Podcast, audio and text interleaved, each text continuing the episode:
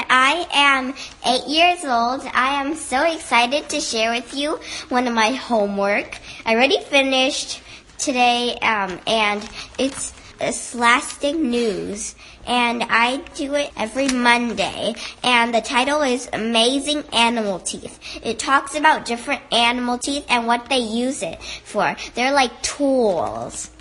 And um, so I'll begin. These animals have hard-working teeth. Animals use their teeth as tools. Teeth can do many jobs.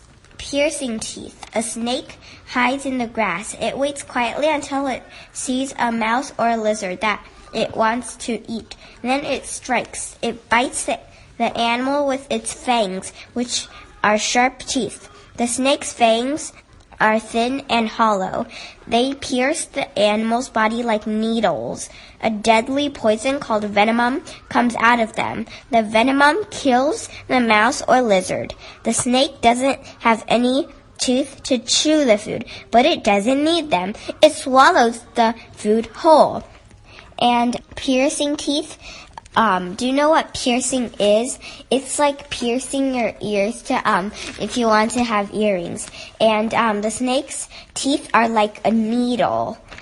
And now I'm going to talk about chopping teeth. Beavers are some of the best animal builders around.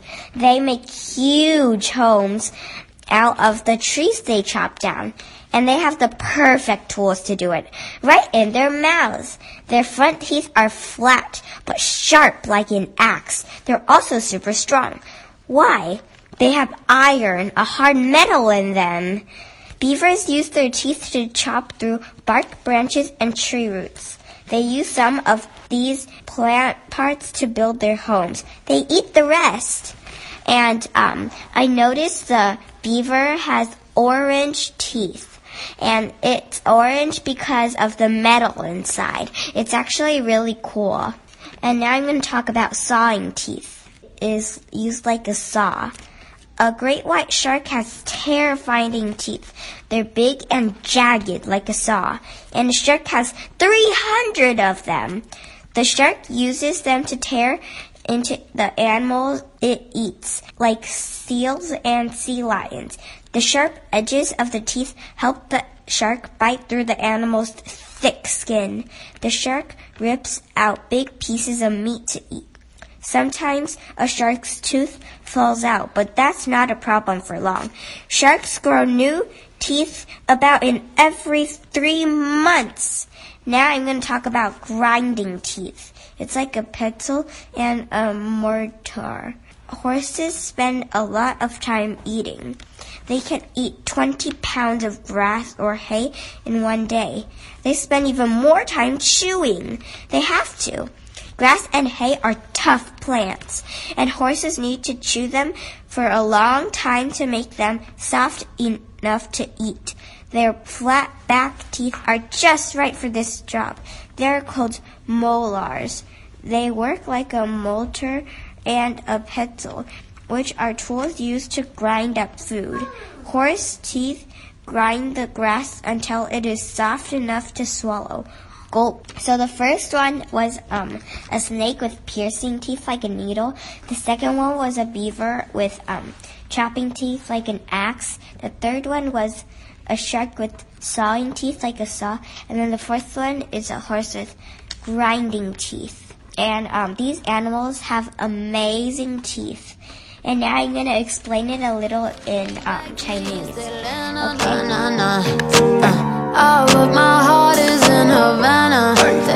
Hello，大家，我的名字叫 Yuna，我八岁。然后那个，我今天呢要给你读我的一个我的一个家庭作业。然后那个这个很好玩，也很好。 读，然后这个叫 Scholastic News，就是一一种小小的书，只有两页，那个我可以读。然后这个叫很很多那个动物都有非常棒的牙齿，他们都可以帮它做帮那个动物做很多东西。先是这个蛇，它呢的牙就跟针一样，然后就就里面就有它要吃一个动物的时候，里面就有那个毒液，然后那个它呢咬它的时候，那个毒液就那个就到它那个它想吃的动物里面，然后它就被毒死了，然后就死了。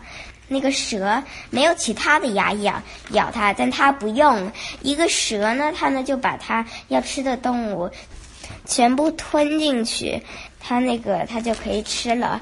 我现在在说那个一个海狸的那它的牙就跟一个斧头一样，它的牙是那个我发现是橘色的，好像是因为我待会儿要说的一个事情，我我会告诉你。一些海狸，他们呢是，他们就做他们的家，就他们做的很好，很大，他们就用他们的牙把那个树咬下来，然后搭一个家。他们的牙很强壮，因为里面含有一种那个很强壮的金属，叫铁。他们就用那些树树根，他们就把那个用来搭家，然后他们把全部剩下的都给吃掉。一个大白鲨呢，它的牙就跟锯子一样，然后呢，它呢有三百颗那种牙。一个鲨鱼的牙很锋利，因为它需要咬穿一个动物的皮。然后它呢的食物呢，就是像一些海狮、海豹那种动物。它呢，就是吃，它就吃它们皮咬穿，然后吃里面的肉。我知道它觉得很好吃，我不是吃那种的，当然了，我们不是吃那种。有的时候呢，一个鲨鱼的牙会掉，但是那那不是一个，它它不管那个，因为因为它呢，每三个月就长一次新的牙，然后我就觉得哇，好棒啊，我也想念。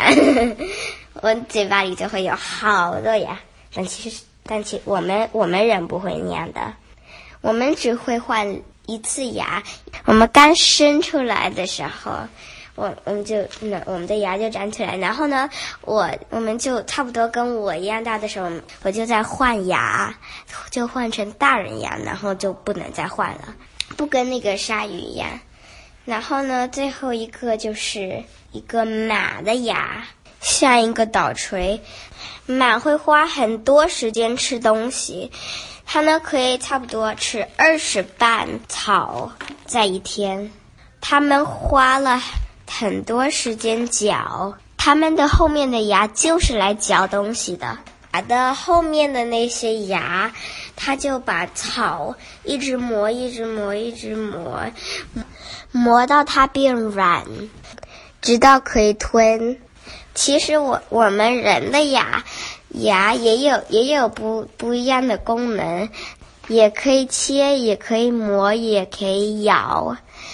这就是我老师今天给我布置的功课，我觉得很好玩，所以我想跟你们分享一下。拜拜，大家。